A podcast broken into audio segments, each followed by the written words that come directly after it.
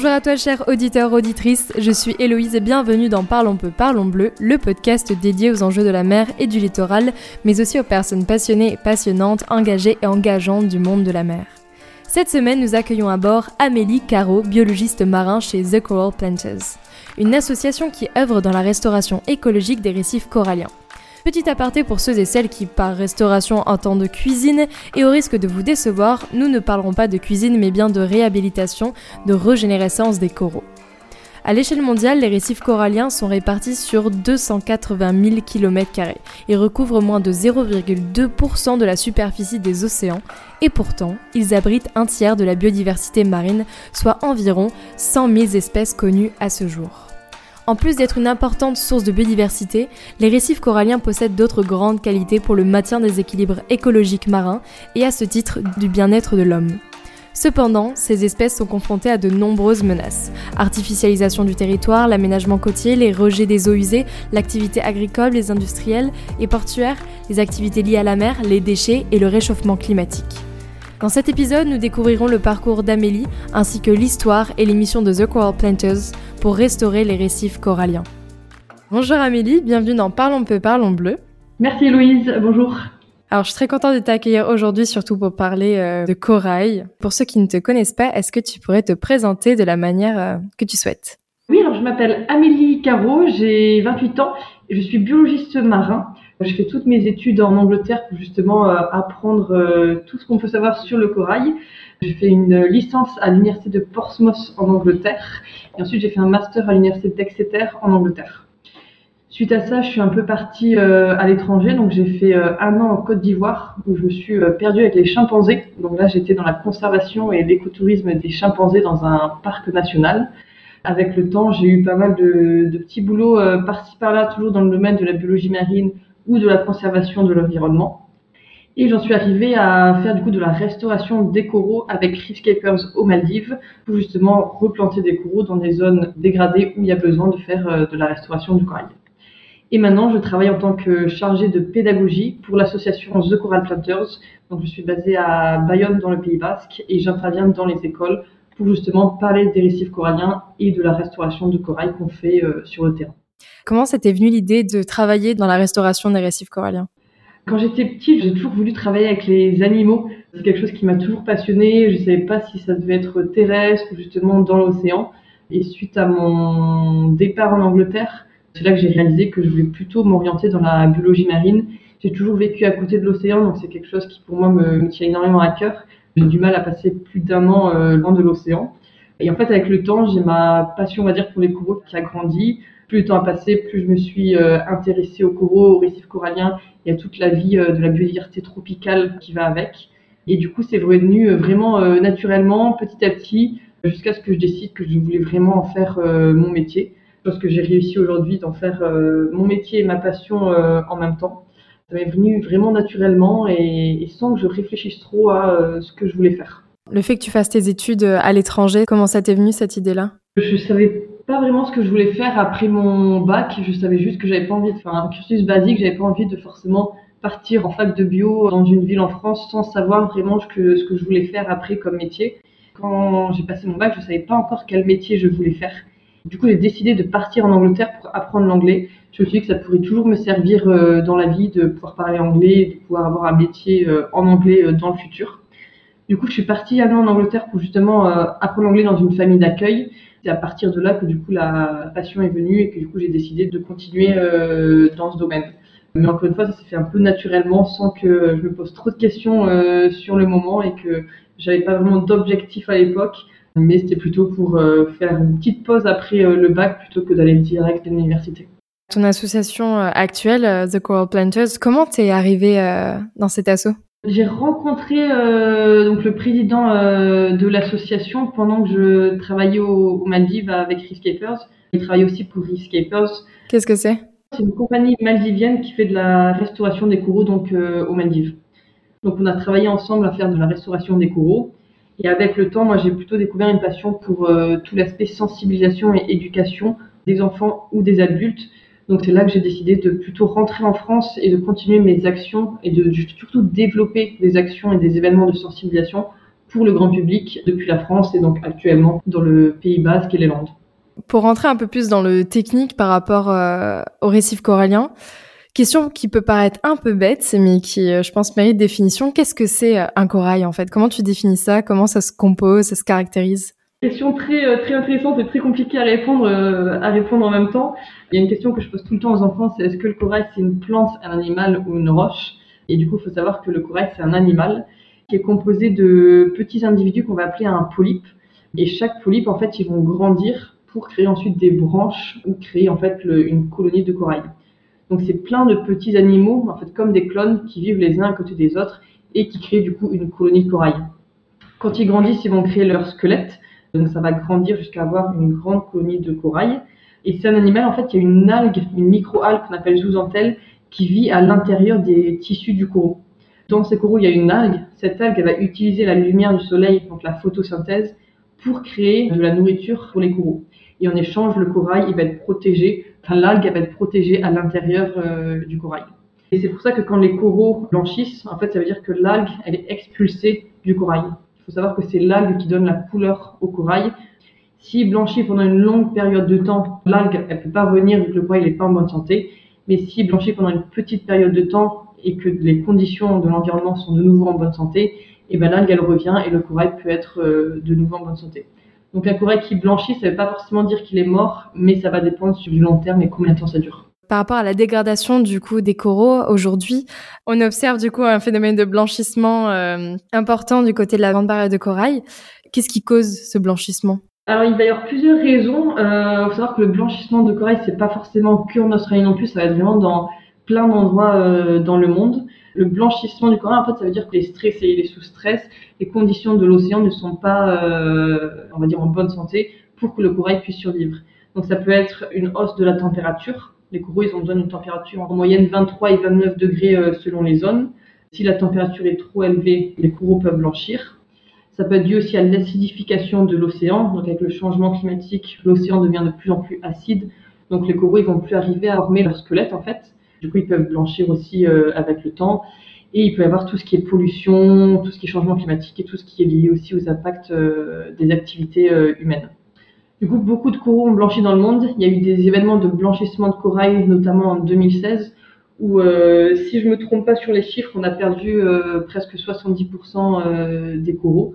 beaucoup de coraux ont blanchi, que ce soit entre 1 mètre ou 2 mètres de profondeur, ou même un peu plus en profondeur parce que la température avait augmenté pendant euh, plusieurs mois et du coup tous les coraux étaient, euh, étaient stressés et ont blanchi. Donc c'est un événement qui fait que ça cause un taux de mortalité assez élevé pour les coraux. Il faut essayer de, trouver une solution pour, euh, pour le blanchissement des coraux, pour justement protéger et sauver les coraux. Dans le sens où les récifs coralliens sont importants puisqu'ils permettent aux usagers de pêche d'avoir une riche biodiversité.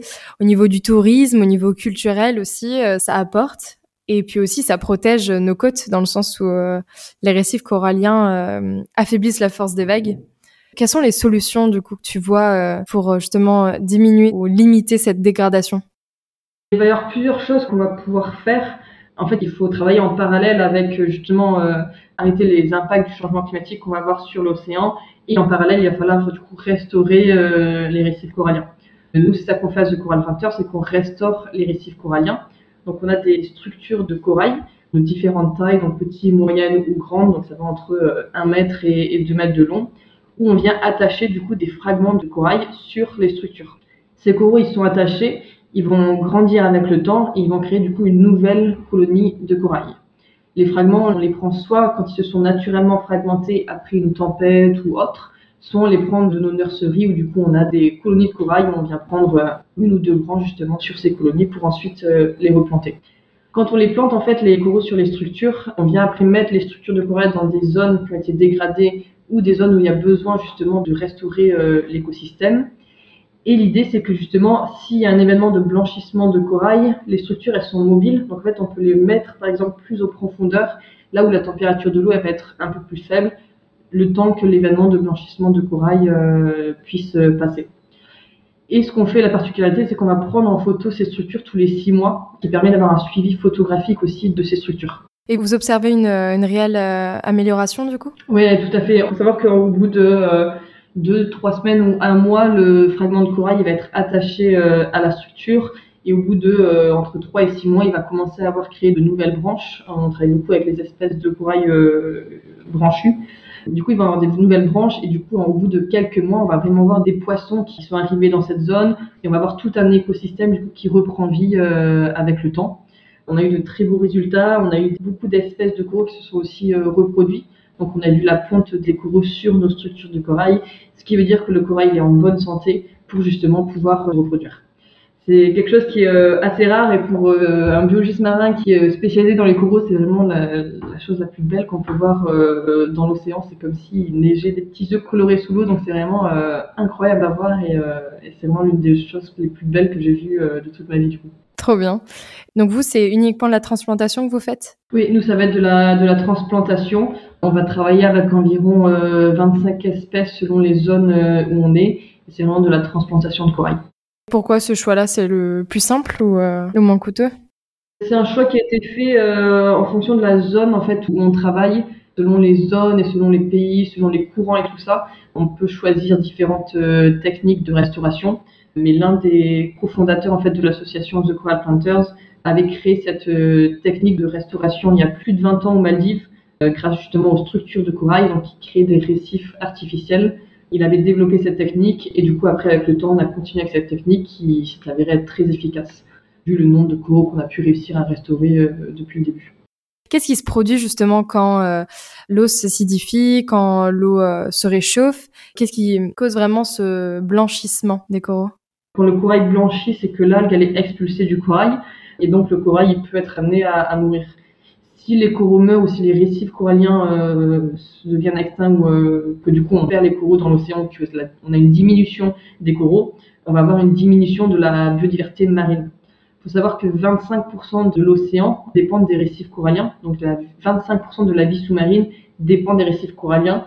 Pourtant, les récifs coralliens représentent moins d'un pour cent de la surface de l'océan. Donc c'est quand même un écosystème qui est euh, très important pour l'océan. Dans cet écosystème, on perdrait euh, énormément de, vie sous-marine et de biodiversité. C'est aussi très important pour la protection des îles ou d'une plage, par exemple. Les coraux et les récifs coralliens permettent de limiter l'érosion justement à une barrière qui est créée pour protéger les îles qui sont euh, derrière un peu plus dans le lagon. Et ils sont aussi importants au niveau culturel pour beaucoup de personnes qui vivent proches des récifs coralliens. Il y a des gens qui vont du coup dépendre vraiment des récifs coralliens pour la pêche, même pour de l'eau potable. Ils peuvent par exemple échanger des poissons contre de l'eau potable et ils vivent euh, au-dessus des récifs coralliens. Donc c'est vraiment des écosystèmes qui sont euh, extrêmement importants et qui sont euh, absolument primordiaux justement à sauver et à préserver pour la biodiversité, pour la protection des îles et du coup pour préserver la culture de certains peuples. Est-ce que tu as pu voir les conséquences de la dégradation de ces récifs au niveau socio-économique? Oui, on le voit dès qu'on voyage dans un endroit où il y a des récifs coralliens, on parle aux personnes locales et elles vont nous dire euh, il y a beaucoup moins de corail qu'avant et il y a beaucoup moins de poissons aussi. Il y a beaucoup de gens qui nous ont expliqué que quand ils allaient pêcher, qu'ils étaient plus jeunes, il y avait beaucoup plus de poissons, ils se souciaient pas de euh, combien de poissons ils allaient pêcher ou dans quelle zone, tandis que maintenant ils en voient euh, beaucoup moins.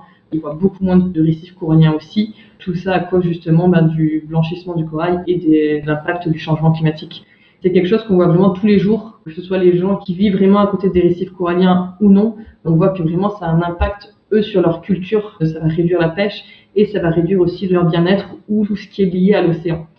Il y a plein de gens, pour eux, les récifs coralliens, c'est vraiment, euh, c'est leur maison en fait. Ils vivent vraiment à côté et ils y sont euh, tous les jours. Par rapport du coup aux techniques de restauration corallienne, donc vous faites de la transplantation, est-ce que tu peux expliquer euh, les autres techniques qui existent? Du coup, on va avoir le système de corde. On vient attacher des fragments de corail euh, le long d'une corde. Et l'idée, c'est que ce corail puisse grandir dans un environnement qui est adéquat, donc avec un bon courant, une belle luminosité, et ensuite venir transplanter ce fragment de corail dans une zone des récifs coralliens qui a été dégradée. Donc là, le corail sera directement attaché sur le récif corallien et non sur une structure, par exemple.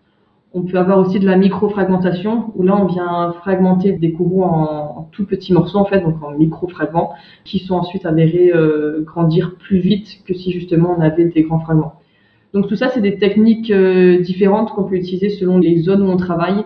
Ça dépend aussi des, financements, ça dépend des projets qu'on a, ça dépend du, lieu où on travaille, si on a un laboratoire ou non. Et après, chacun travaille avec les méthodes qu'il veut selon les études qu'on a fait aussi au préalable dans les zones où du coup on, fait de la restauration des coraux. Tout à l'heure, du coup, j'ai mentionné l'électrodéposition. Est-ce que tu peux nous expliquer comment ça fonctionne? L'idée, en fait, c'est comme si on a des structures de corail qui vont être connectées avec en fait des, courants électriques, on va dire, qui passent à travers les structures pour justement avoir plus de minéraux pour les coraux pour qu'ils puissent grandir plus rapidement. Donc c'est quelque chose que j'ai pas étudié euh, en détail, mais c'est une technique qui s'est avérée marcher dans plusieurs endroits euh, dans le monde, mais dont nous on ne travaille pas avec dessus et on n'est pas non plus spécialiste euh, pour le moment. Tout ce qui est réparation des écosystèmes, c'est quelque chose de très complexe, d'assez risqué voire même difficilement prévisible sur le long terme. Du coup, toi, tu m'as dit que vous avez des résultats assez rapidement pour les coraux. Oui, assez rapidement. En quelques semaines, le corail va vraiment avoir commencé à créer de nouvelles branches. Et ça, on le voit parce qu'on a besoin en fait de maintenir, enfin d'entretenir les structures quand elles sont dans l'eau. Donc en fait, c'est pas juste on plante une structure de corail et après on laisse les coraux grandir euh, tout seuls. Il y a vraiment un biologiste marin, donc c'était le travail que je faisais avant euh, sur le terrain. Il y a un biologiste marin qui vient entretenir la structure pour être sûr que les coraux grandissent. Donc ça peut être enlever les algues qui du coup s'accrochent sur les coraux et qui peuvent grandir sur la structure. Ça peut être enlever les espèces invasibles selon les zones où on est. Ou ça peut être justement euh, reattacher un bout de fragment qui a pu se détacher euh, avec le temps. Donc c'est grâce à toute cette maintenance qu'on fait sur le terrain que les coraux y grandissent et qu'on peut être sûr que justement les coraux ils vont euh, réussir à grandir dans un écosystème en bonne santé. C'est aussi une technique qui est faite parce que on a un suivi photographique. Donc on prend euh, nos récifs en photo tous les six mois, ce qui nous permet d'avoir un suivi photographique et de pouvoir comparer le taux de croissance entre le premier jour où on a planté le récif jusqu'au six mois plus tard, après un an, un an et demi et deux ans. Grâce à ça, justement, on peut euh, analyser le taux de croissance, le taux de survie, le taux de mortalité, et du coup comparer ces données avec les données euh, de la température de l'eau, le pH et tout ce qui va avec. On est actuellement en train d'essayer, donc avec notre partenaire terrain euh, Riskapers, de développer un logiciel d'intelligence artificielle pour justement analyser toutes ces données sur différentes tailles de structures. Donc c'est des projets qu'on a en cours qui permettraient justement de développer notre technique et de pouvoir avoir encore plus de données euh, scientifiques sur notre technique de restauration euh, de corail et avoir vraiment des chiffres sur le taux de croissance et le taux de survie des coraux qu'on vient planter sur ces structures. Et The Coral Planters, où est-ce qu'on peut vous retrouver? Le siège social va être à Bayonne. On a nos équipes qui sont plutôt dans le Pays Basque ou les Landes. Et après, on va travailler avec nos partenaires terrain qui sont donc aux Maldives et à l'île Rodrigue. C'est pas loin de l'île Maurice ou de l'île de la Réunion. Donc actuellement, c'est nos deux zones où on est implanté euh, sur le terrain. Et l'idée, c'est de justement grandir, euh, grandir avec le temps et de développer de nouveaux projets de restauration de corail. Donc euh, peut-être qu'un jour, on sera dans plus de pays ou dans les dom en France, par exemple. C'est des projets en cours qui sont longs à mettre en place, mais avec le temps, ce serait d'être plus d'endroits possibles justement pour restaurer de plus en plus de corail. Je vous le souhaite. Et vous êtes nombreux dans votre équipe? On est une petite équipe encore. on va être trois personnes qui sont vraiment impliquées dans l'association. On va avoir Sébastien Stradal, le cofondateur et président de l'association. Il y a Thomas Lebert qui est aussi cofondateur de l'association. On va avoir Anne Stradal qui elle est secrétaire et trésorière et moi-même du coup qui suis euh, chargée de, pédagogie. Et après on va prendre des services civiques ou des stagiaires qui vont nous aider aussi euh, à développer nos actions de communication et de recherche de partenariats euh, et financement. Mais il faut savoir que pour l'instant on n'a pas de salariés et qu'on est tous plus ou moins bénévoles aussi pour l'association. Donc du coup, l'équipe grandit petit à petit et du coup, l'idée c'est de grandir avec le temps. Plus on aura des, partenariats, plus on pourra grandir et plus on pourra du coup restaurer des coraux. Comment est-ce qu'on peut euh, soutenir votre association? Comment est-ce qu'on peut vous aider?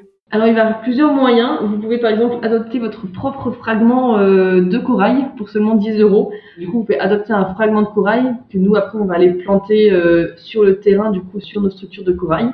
Vous recevez après du coup en échange un certificat de plantation, comme quoi on a bien planté euh, votre fragment de corail. Sinon, vous pouvez adopter du coup un récif entier. Donc là, on va avoir différentes tailles de récifs, petits, moyens, grands ou en forme de cœur.